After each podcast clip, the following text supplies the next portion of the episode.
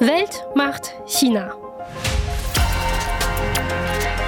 Wir sind auf drei Kontinenten unterwegs. In Nairobi, der Hauptstadt Kenias, in den chinesischen Metropolen Shanghai und Guangzhou und in Deutschland. Denn heute geht es um Chinas wirtschaftliches Engagement in Afrika. Our thanks to the government and the people of the Republic of China. Thank you very much. Hier bedankt sich der ehemalige kenianische Präsident Uhuru Kenyatta dafür, dass China in Kenia investiert. China ist ja einer der wichtigsten Handelspartner Afrikas, interessiert sich für Rohstoffe und investiert gewaltige Summen in Infrastrukturprojekte. Also zum Beispiel in Häfen wie in Djibouti am Horn von Afrika oder in Straßen und Eisenbahnlinien wie in Kenia. China verfolgt damit auch eigene Interessen. African Afrikanische Staats- und Regierungschefs denken, China sei der Weihnachtsmann. China ist kein Weihnachtsmann, es erwartet Gewinne für seine Investitionen, sagt der kenianische Ökonom Ali Kansacho. In China wiederum, in Guangzhou, sind viele afrikanische HändlerInnen unterwegs und dafür ist diese chinesische Geschäftsfrau sehr dankbar. Wenn sie nicht da wären, würde unser Geschäft kaum überleben, sagt sie. China sieht sich als Fürsprecher des globalen Südens, doch gleichzeitig gibt es viel Kritik an Chinas Engagement in Afrika. Es ist die Rede von Ausbeutung, von Schuldenfallen und Neokolonialismus. Aber was ist da dran? Es gibt eine Reihe von Problemen mit chinesischen Projekten in afrikanischen Ländern. Das sind Arbeitsstandards, Umweltstandards, Schuldennachhaltigkeit. Ob das Ganze politisch gesteuert ist, um afrikanische Staaten in Abhängigkeit zu bringen, das halte ich für extrem überzogen. Sven Grimm ist das vom German Institute of Development and Sustainability in Bonn. Wir fragen, warum investiert China so viel in Afrika und profitieren die afrikanischen Länder davon? Ist das ein Handel auf Augenhöhe? Darum geht es heute in Weltmacht China. Ihr findet uns in der ARD-Audiothek und überall, wo es Podcasts gibt. Mein Name ist Joyce Lee.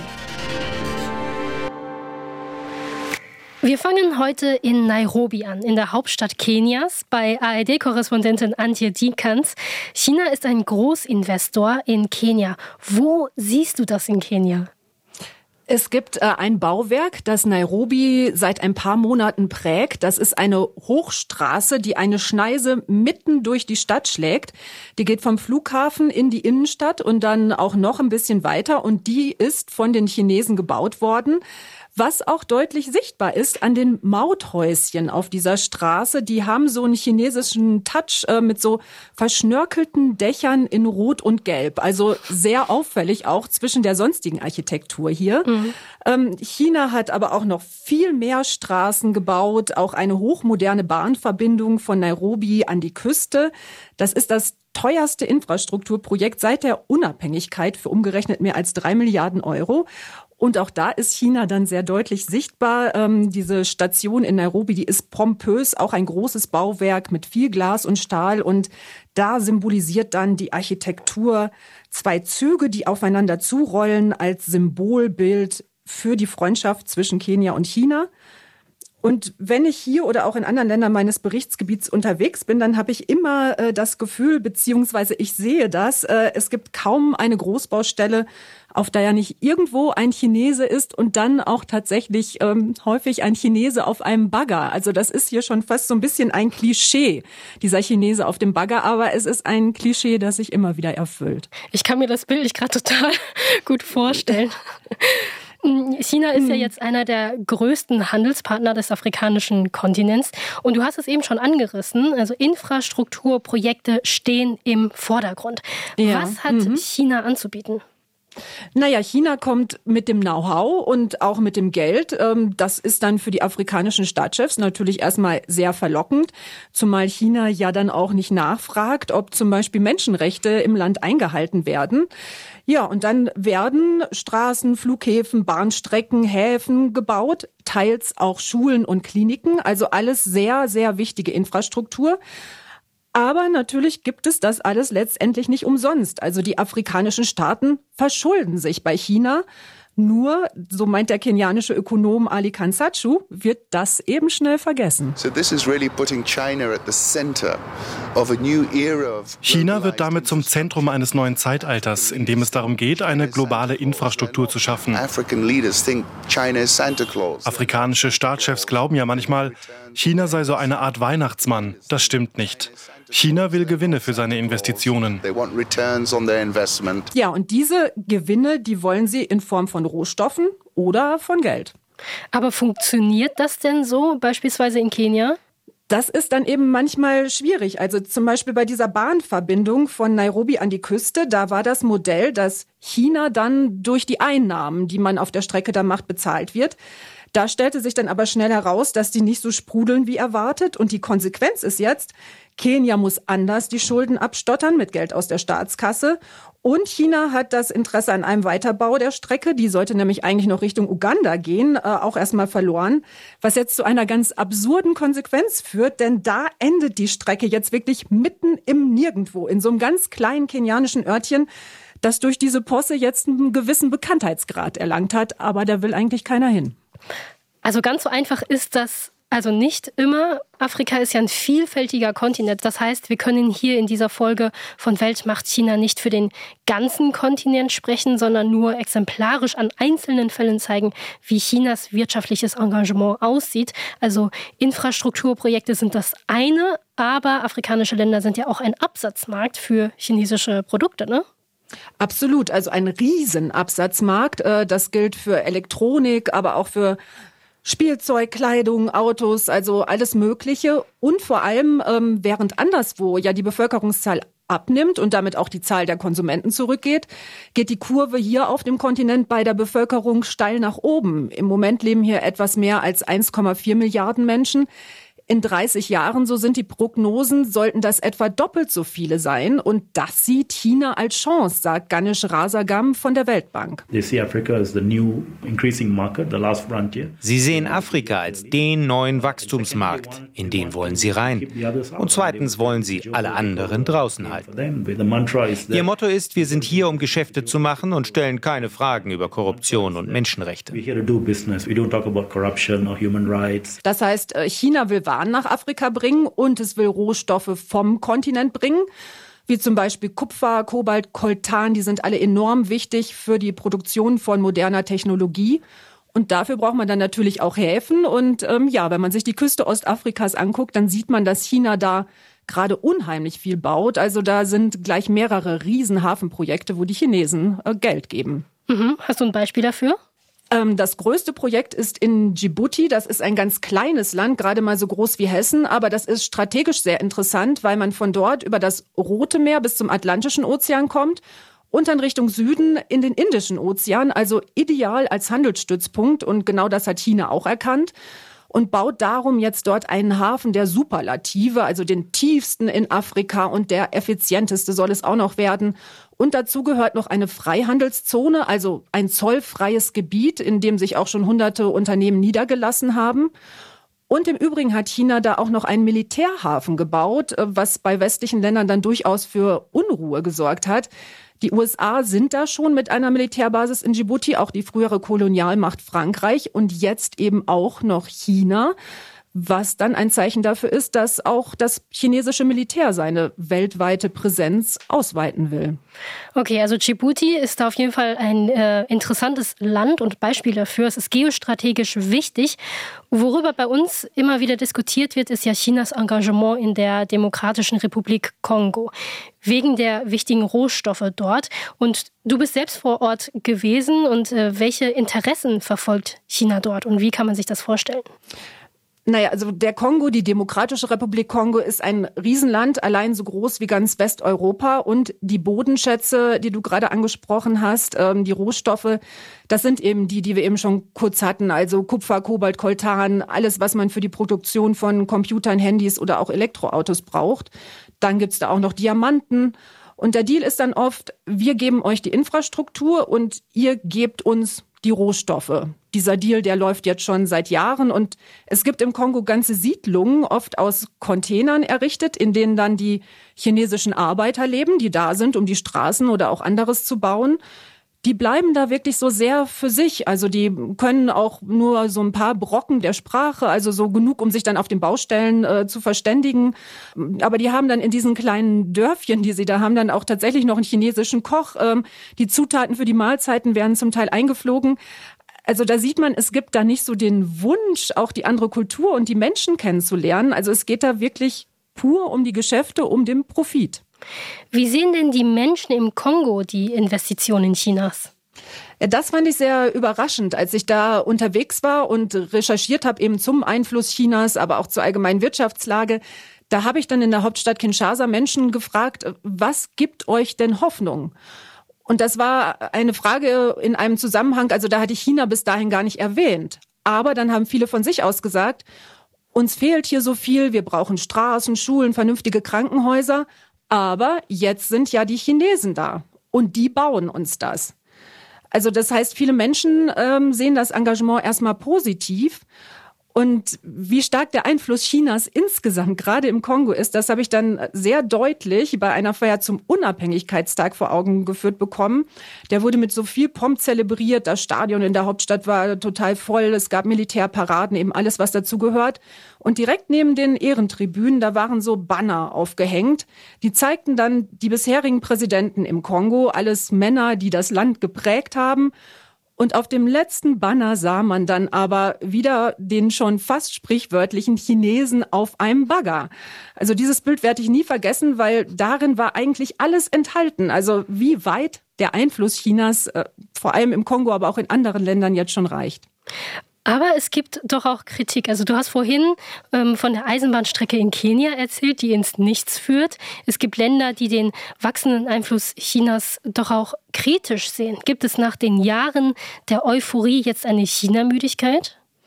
Ja, wir haben ja diese Einschätzung des Wirtschaftsexperten gehört, dass afrikanische Staatschefs äh, erst merken müssen, dass China nicht der Weihnachtsmann ist, dass sie ihre Investitionen zurückgezahlt haben wollen. Und das kommt jetzt bei einigen durchaus an. Also Beispiel wieder Kenia. Hier ist China inzwischen der größte Kreditgeber gleich nach der Weltbank, aber dann längst nicht so geduldig. Als Kenia zuletzt Rückzahlungen für die Bahnstrecke eben zur Küste schuldig geblieben ist, da hat China gleich mehr als 10 Millionen Dollar an Überziehungsstrafen verhängt.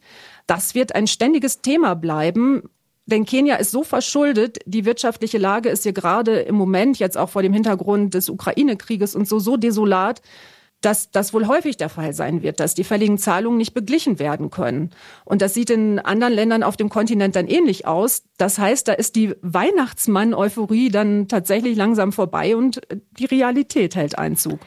Also deutliche Ernüchterung. Kritiker Chinas sprechen teilweise ja sogar von Neokolonialismus in Afrika. Antje, wie sehen das deine Gesprächspartnerinnen in Afrika? Tatsächlich waren viele afrikanische Länder früher ja vor allem auf die Handelsbeziehungen zu den früheren Kolonialmächten angewiesen, die dann womöglich noch bestimmte Forderungen hatten, was Regierungsführung oder ähnliches angeht. Jetzt dagegen fühlen sich viele afrikanische Staatschefs regelrecht umworben und sagen Richtung Westen dann auch, wir haben Alternativen. Wir haben China, wir haben auch noch die arabischen Länder, nicht zuletzt auch Russland das kann man dann natürlich auch alles sehr kritisch sehen, aber wenn wir mal kurz einen positiven Blick aus afrikanischer Perspektive darauf versuchen, dann zeigt es natürlich auch ein neues Selbstbewusstsein. Und wenn man afrikanische Staatschefs oder auch Wirtschaftspartner der Chinesen hier fragt, ob die Interessen Chinas auf dem Kontinent als neues Kolonialherrentum bezeichnet werden können, dann bekommt man Antworten wie die vom Hafenchef aus Djibouti, Abu Bakr Omahadi. Überhaupt nicht. Wer behauptet so etwas? Das sind dieselben Nationen, die uns einst versklavt haben. Und auf die sollen wir jetzt hören. Da könnte man ja sagen, das ist eine Frage, die durchaus berechtigt ist. Ja, also diese Kritik an China wollen sich viele in Afrika nicht zu eigen machen. Danke, Antje Dikans in Nairobi. Wir hören äh, nachher nochmal von dir um die chinesische Perspektive auf Afrika. Darum geht es gleich. Und wir hören von AfrikanerInnen, die in China Geschäfte machen. Von Nairobi nach China zu Eva Lamy-Schmidt, ARD-Korrespondentin in Shanghai. Hi Eva. Hallo. China stellt sich ja gerne als Fürsprecher Afrikas und des äh, globalen Südens dar. Erzähl uns bitte, wie wir uns das konkret vorstellen können. Ja, China versteht sich zum Beispiel in den Vereinten Nationen als Vertreter aller Länder der dritten Welt und unterstützt Afrika auch im Kampf um mehr Mitbestimmung. Ähm, zum Beispiel dabei geht es unter anderem um eine Reform und einen ständigen Sitz für die Afrikanische Union im UN-Sicherheitsrat. Und China nimmt dabei auch die eigene Geschichte als Legitimation dafür, ähm, warum es sich für Afrika einsetzen kann. Und zwar aus chinesischer Perspektive findet das auf Augenhöhe statt. Denn China hat ja selbst eine Historie von Fremdeinwirken westlicher Imperialmächte im 19. Jahrhundert. Und es gab die beiden Opiumkriege, also ne, mit England und der zweite, der war ja zusätzlich noch mit Frankreich zum Beispiel. Ja, genau, das stimmt. Äh, China hatte sich da ja gegen eine Öffnung zum Handel gewehrt. Es gab auch noch den Boxeraufstand von 1899 bis 1901. Da haben dann acht Nationen insgesamt in China gekämpft. Daran war auch das Deutsche Kaiserreich beteiligt. Und China war teilkolonialisiert. Diese Demütigung hat China dem Westen nie verziehen. Und das Narrativ greift bis heute und ist für China eine Herangehensweise eben im Umgang mit Afrika. Nun zu sagen, hey, wir sitzen doch eigentlich im gleichen Boot. Wir haben ähnliche Erfahrungen Erfahrungen gemacht mit dem sogenannten Westen und daher ist es für China ähm, ja eine Zusammenarbeit auf Augenhöhe, ganz in Abgrenzung zu Europa und den USA, bei denen das nicht der Fall sei. Mhm. Du bist jetzt für diese Podcast-Folge in den Süden Chinas gereist, nach Guangzhou. Nimm uns mit, Eva. Warum bist du ausgerechnet dorthin gefahren? Ja, man muss sich vorstellen, Guangzhou liegt ganz im Süden Chinas an einem riesigen Flussdelta, dem Perlflussdelta. Und es ist eine ja, traditionelle Handelsstadt direkt am Hafen. Und das lockt eben viele afrikanische Händler an, die auf der Suche sind nach möglichst günstigen Waren, die sie dann ja in Containern eben in verschiedene Länder nach Afrika verkaufen. Ich stelle mir jetzt gerade vor, dass wir in Guangzhou auf einer Art Marktplatz stehen, also dort, wo sich die afrikanischen HändlerInnen aufhalten. Wie sieht es dort aus? Ja, es gibt mehrere Märkte in Guangzhou, zum Beispiel für Textilien und Elektronik zum Beispiel. Die sind ja entweder überdacht, so kann man sich das vorstellen, oder in einem Gebäude.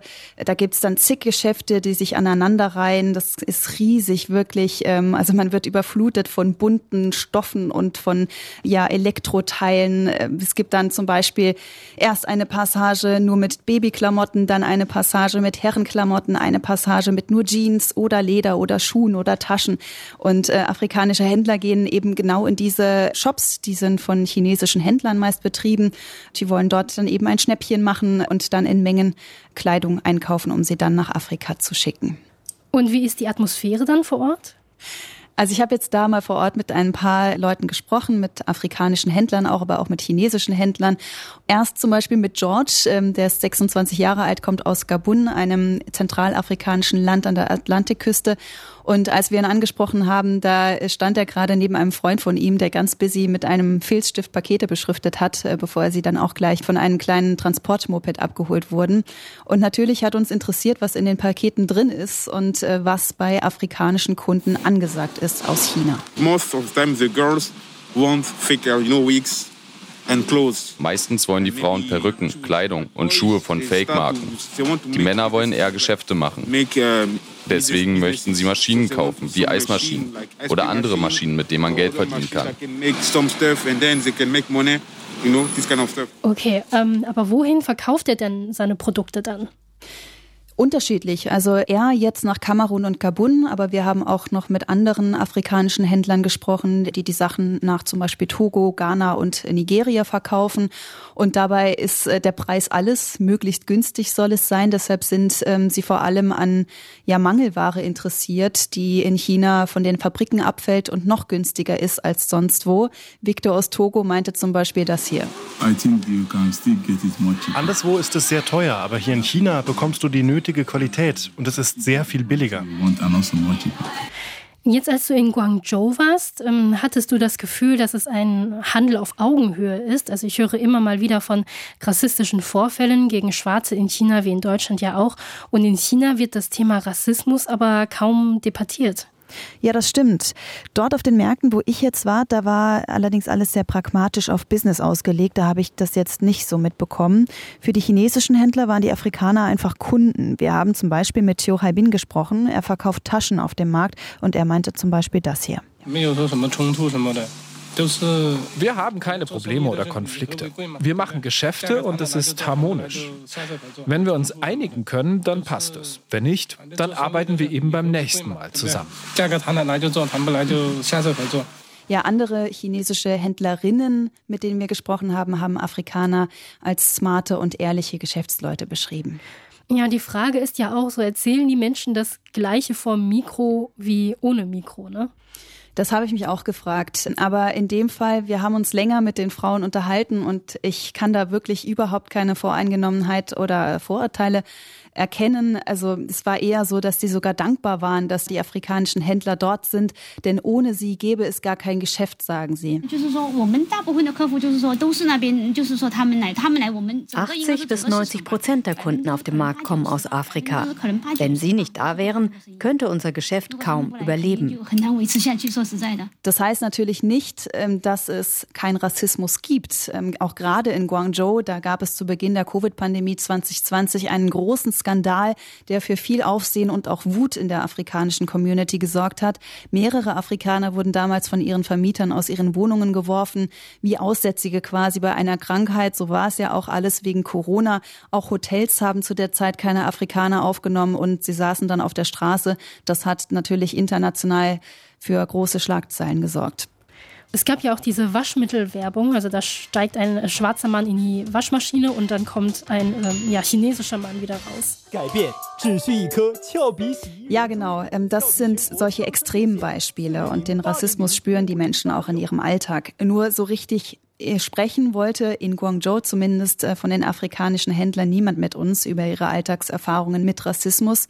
Ich muss auch sagen, alle afrikanischen Händler, die wir getroffen haben, waren sehr verschlossen. Und es ist auch jetzt nicht äh, unbedingt die erste Frage, die man jemanden auf offener Straße stellt nach äh, Rassismuserfahrungen. Das braucht dann schon etwas Vertrauen. Und das hat zum Beispiel meine Kollegin Tamara Anthony bekommen, als sie ein längeres Interview mit einem Afrikaner in der chinesischen Hauptstadt Peking geführt hat.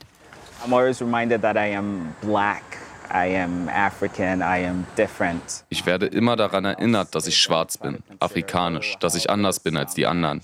Sie versuchen nicht zu überlegen, wie fühlt sich ihr Verhalten für die andere Person an. Sie denken nicht darüber nach, ob es richtig ist, jemand auf der Straße hinterher zu rufen, guck mal, da ist ein Schwarzer.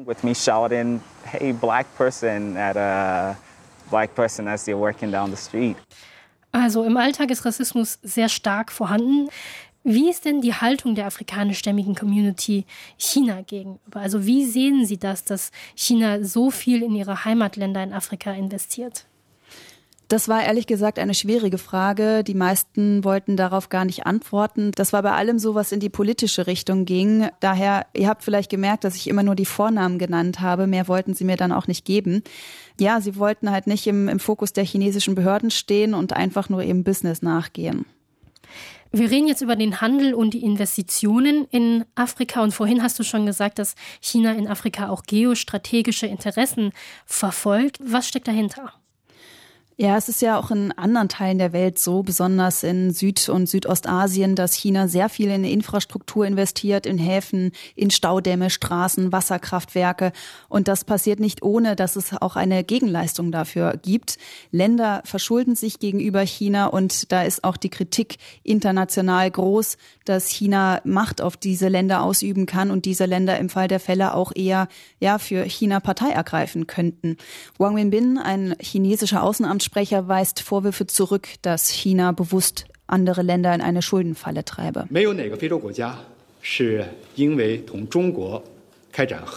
Kein einziges afrikanisches Land hat durch die Zusammenarbeit mit China Schwierigkeiten mit Schulden. Wenn afrikanische Länder wirtschaftliche Probleme haben, dann ist China immer bereit, auf freundschaftlicher Basis angemessene Lösungen zu finden. Wang Minbin war das, einer der chinesischen Außenamtssprecher. Und über die Intentionen Chinas, da spreche ich gleich drüber mit einem Experten.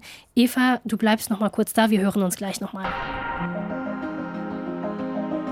Also ein kurzes Zwischenfazit, was wir jetzt gehört haben. Es gibt viele Beispiele von Chinas Investitionen in Afrika. China hat großes Interesse an dem afrikanischen Markt und die afrikanischen Länder können auch von den Investitionen profitieren, aber es gibt auch viele Probleme und Fragezeichen. Und darüber spreche ich jetzt mit Sven Grimm vom German Institute of Development and Sustainability in Bonn.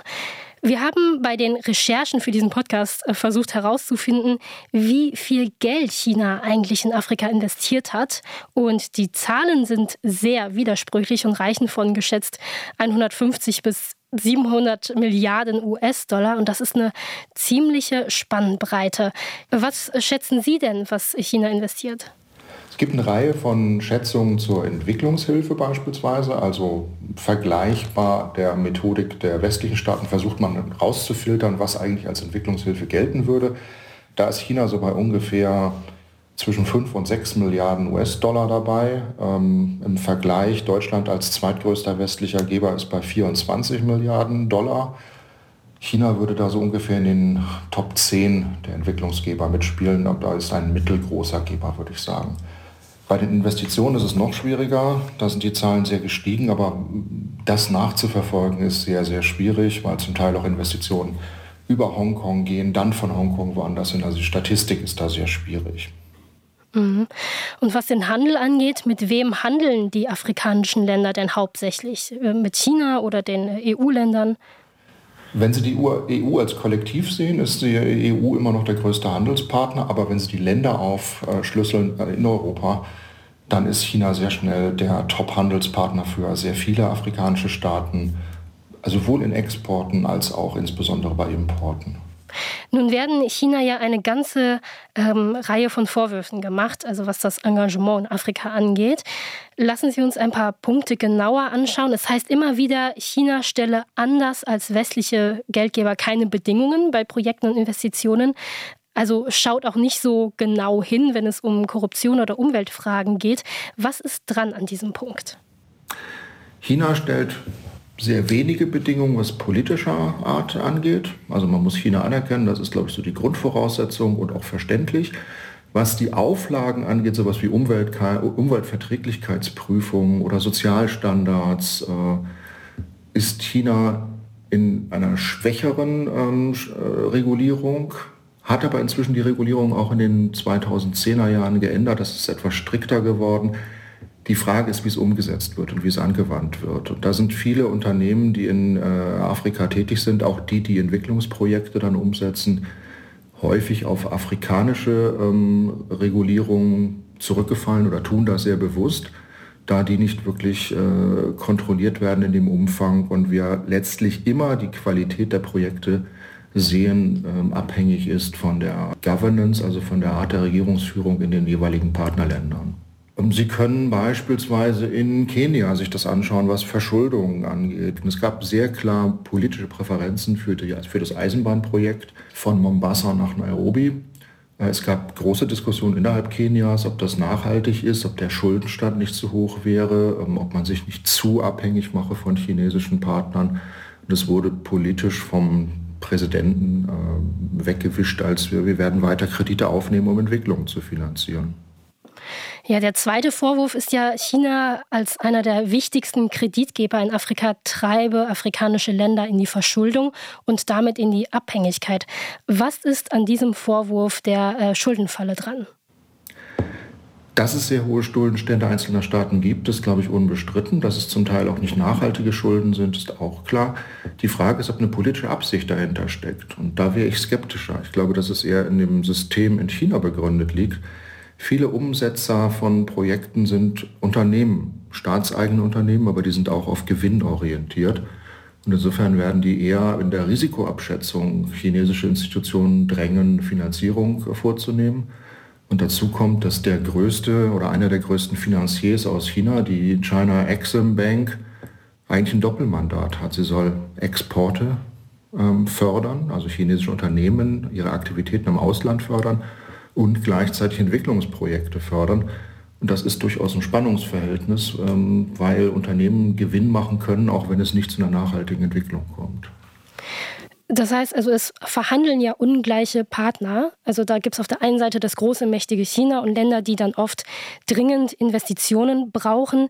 Wie transparent sind solche Verhandlungen und äh, die Verträge, die dabei herauskommen? Die Kreditverträge, wenn Sie kommerzielle Kreditverträge machen, haben in der Regel immer eine Klausel drin, dass man nicht ähm, äh, veröffentlichen darf, wie genau die Bedingungen sind. Das gilt für chinesische Verträge genauso. Insofern ist es sehr schwierig nachzuvollziehen, was genau die Konditionen sind. Ähm, und gleichzeitig äh, ist die Verwischung oder die Vermischung zwischen staatlichen und wirtschaftlichen Interessen relativ groß. Die Transparenz ist dabei recht gering. Das hat auf afrikanischer Seite Gründe. Auch dort möchten die Regierungen ungern klar machen, wie groß Verschuldungen sind oder was die Bedingungen dann sind. Ähm, das hat aber auch auf chinesischer Seite durchaus ein Interesse. Man lebt auch ganz gut damit, in Teilen überschätzt zu werden als Akteur in Afrika. Eben haben wir bei Antje Dikans in Nairobi gehört, ein großes Problem für viele Länder in Afrika sind ihre ohnehin hohe Verschuldungen. Und während der Corona-Pandemie hat sich das Problem verschärft. In internationalen Foren, auch bei den G20, wird immer wieder über Schuldenerlasse verhandelt. Wie geht China mit diesem Problem um? China ist relativ zurückhaltend, was Entschuldung äh, angeht. Und es liegt daran, dass man äh, eine Grundhaltung hat, wir haben wenig zu verschenken. Wir sind auch ein Entwicklungsland. Es gab eine große Entschuldungsinitiative der G20 ähm, nach der Corona-Krise. Und da hieß es dann, es wäre eine entsprechende, also eine Gesamtsumme wurde genannt äh, der Entschuldung, aber als dann rückgefragt wurde bei der Weltbank, die diese Statistik geführt hat, wer hat denn entschuldet, ähm, wurden die Geber jeweils nicht genannt. Sehr explizit wollte die Weltbank das nicht veröffentlichen. Westliche Geber, westliche Gläubiger sind in einem Pariser Club organisiert und tauschen sich dort aus. China ist in diesem Club kein Mitglied und äh, sagt auch, dass sie die Regelung westlicher Absprachen nicht für sich gelten lassen würden. Insofern ist es sehr schwierig, daran zu kommen. China ist ja einer der wichtigsten Handels- und Investitionspartner Afrikas. Was heißt das für uns hier in Deutschland und für die deutsche Afrikapolitik? Erst einmal sehr platt gesagt wenig, weil ähm, afrikanische Staaten sich ihre Partner aussuchen und entsprechend mit verschiedenen Partnern äh, Aktivitäten planen. Das, was häufig jetzt in der Diskussion ist, ist geopolitische Überlegungen. Wie kommen wir an Ressourcen? Ähm, sind Verträge, die chinesische Unternehmen schließen, auch mit Rohstofflieferanten in Afrika dann äh, Verträge, die uns abschneiden von Rohstoffquellen. Das sind Eigeninteressen, das hat wenig zu tun mit afrikanischer Entwicklung. Das ist legitim, ähm, wird sicherlich andere Diskussionen in Europa erfordern. Heißt aber grundsätzlich, wir müssen mit afrikanischen Partnern umgehen und wir müssen mit deren Interessen rechnen und auch auf deren Interessen eingehen. Danke, Sven Grimm. Eine Frage habe ich gleich noch. Äh, wir hören uns gleich nochmal.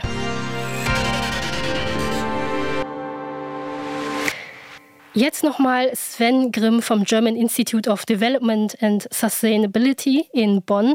Zusammenfassend, die viele Kritik, die man in Deutschland immer wieder an China in Afrika hört, ist die berechtigt? Aus meiner Sicht ist die Kritik an China überzogen. Ähm, das Land ist ein weiterer Partner für afrikanische Staaten. Das ist erst einmal gut, auch für afrikanische Entwicklung. Wir haben sicherlich Diskussionen äh, zu Nachhaltigkeit und zu äh, Standards, aber das wird man im gegenseitigen Gespräch lösen können und wenig mit Vorwürfen gegenüber China oder auch afrikanischen Partnern. Eva Lambi-Schmidt aus dem ARD-Studio in Shanghai. Ist China ein fairer Partner für die afrikanischen Staaten? Also China investiert nicht so viel in Afrika aus Selbstlosigkeit, ähm, sondern da spielt auch Eigeninteresse mit rein. Außerdem ist China ein ja, großes Land und handelt mit vielen einzelnen und ärmeren Ländern. Und ähm, wir müssen aber trotzdem vorsichtig sein, aus unserer europäischen Perspektive, denn auch wir haben Interessen auf dem afrikanischen Kontinent. Am Ende geht es doch allen ja um Energie, Rohstoffe und neue Absatzmärkte. Keiner gönnt dem anderen was. So scheint es äh, wie so ein Wettlauf um den afrikanischen Kontinent. Und wir können natürlich drüber reden, was China in Afrika macht, dürfen dabei aber auch nicht ja unsere eigene Vergangenheit und Gegenwart vergessen. Antje Dikans aus dem ARD-Studio in Nairobi. China präsentiert sich als unvoreingenommener Partner. Ist das Zusammenarbeit auf Augenhöhe?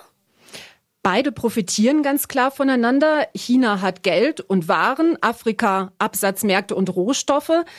Aber auf Augenhöhe ist das meiner Meinung nach trotzdem nicht, denn ganz klar ist, wer letztendlich bei wem in der Kreide steht.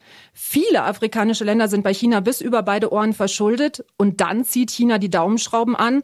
Es gibt Strafzahlungen, Pläne für geplante Investitionen werden zurückgenommen. Also das ist ein klares Machtgefälle.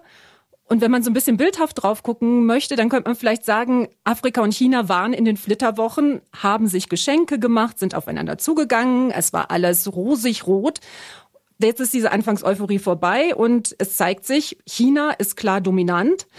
Wenn das noch funktionieren soll auf Augenhöhe, dann muss viel Beziehungsarbeit geleistet werden. Die Frage an euch, wie seht ihr Chinas Rolle in Afrika? Schreibt uns eine E-Mail an weltmachtchina.rbb-online.de.